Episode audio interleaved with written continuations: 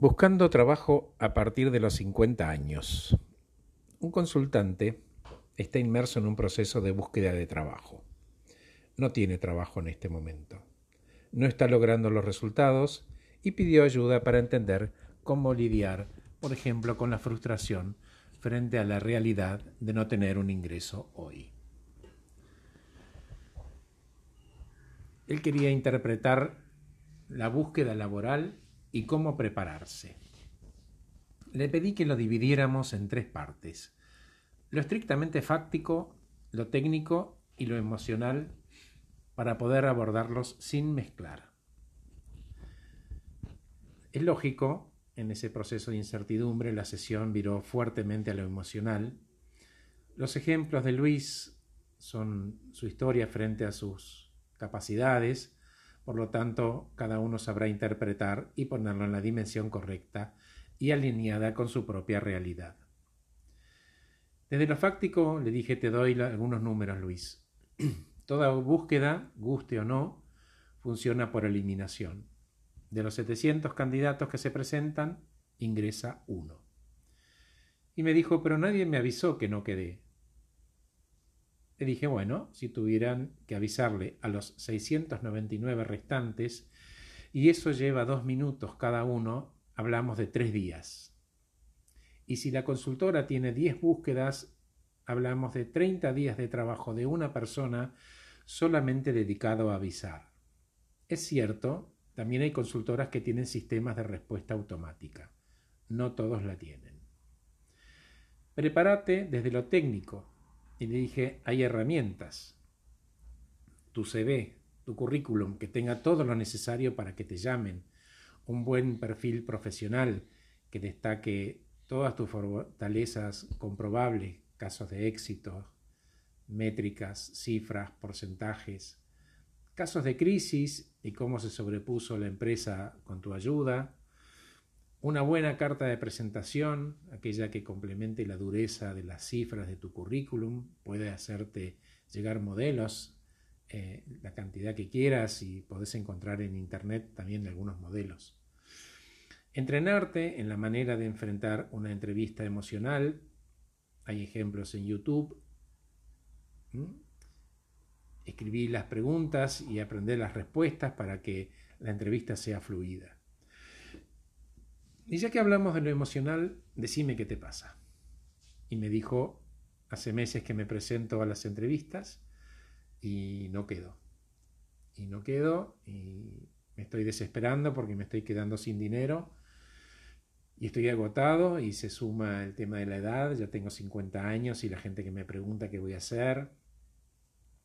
Bien, entonces Luis lo que necesitas es un ingreso. Me dijo, Sí, quiero un trabajo en relación de dependencia que me genere un ingreso que me permita vivir y si pudiera crecer, mejor. Eso quiero. Ok, Luis, ¿y qué estás haciendo para conseguirlo? Bueno, me presento a las consultoras, algunas me entrevistan, otras ni me contestan. Bien, ¿y qué más haces? ¿Usas tu lista de contactos? ¿Te presentas espontáneamente en las empresas y los portales de búsqueda? Y me contestó que no. Lo que digo es que poner toda la responsabilidad de tu falta de trabajo y de ingreso en las consultoras y las empresas es una forma muy elemental de victimizarte. En algo estás colaborando vos con tu falta de ingreso.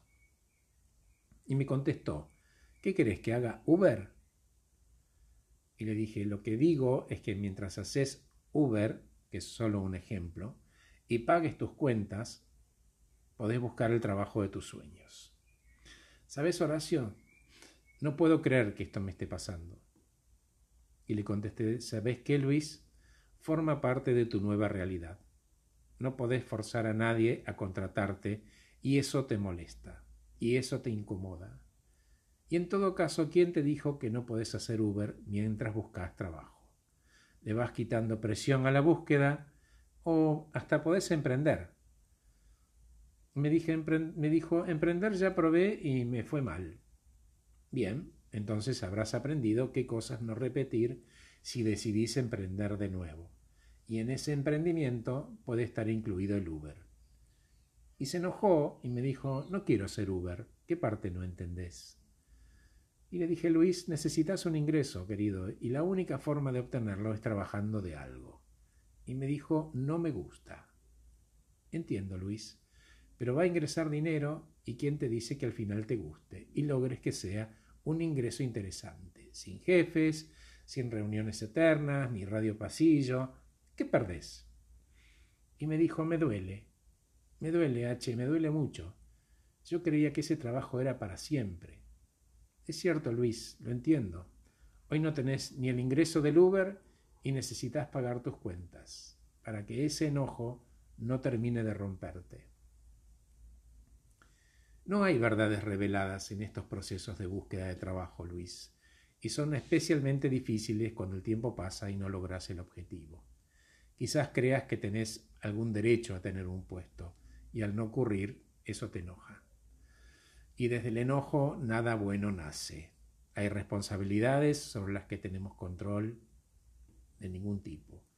Por lo tanto, mientras seguís tu proceso de búsqueda para reinsertarte en una organización, recomiendo que explores otras opciones con ganas y entusiasmo y no desde el enojo. Seguro, eh, seguí tu búsqueda formal, sin pausa, preparándote técnicamente, con ganas y sin lamentarte. Y sin sacarle presión a la búsqueda, entre comillas, formal, empezá una actividad que te saque del ostracismo y además aporte dinero a tu bolsillo. Es una forma inteligente de vivir la transición. ¿Quién te dice que al final te alegres de haber empezado? Porque además de darte un ingreso, aprendiste a quererlo. Cerré diciéndole, Luis, entiendo por lo que estás pasando. Y más allá de la decisión que tomes, contás conmigo. Gracias por escucharme. Que estés muy bien. Soy Horacio Velotti.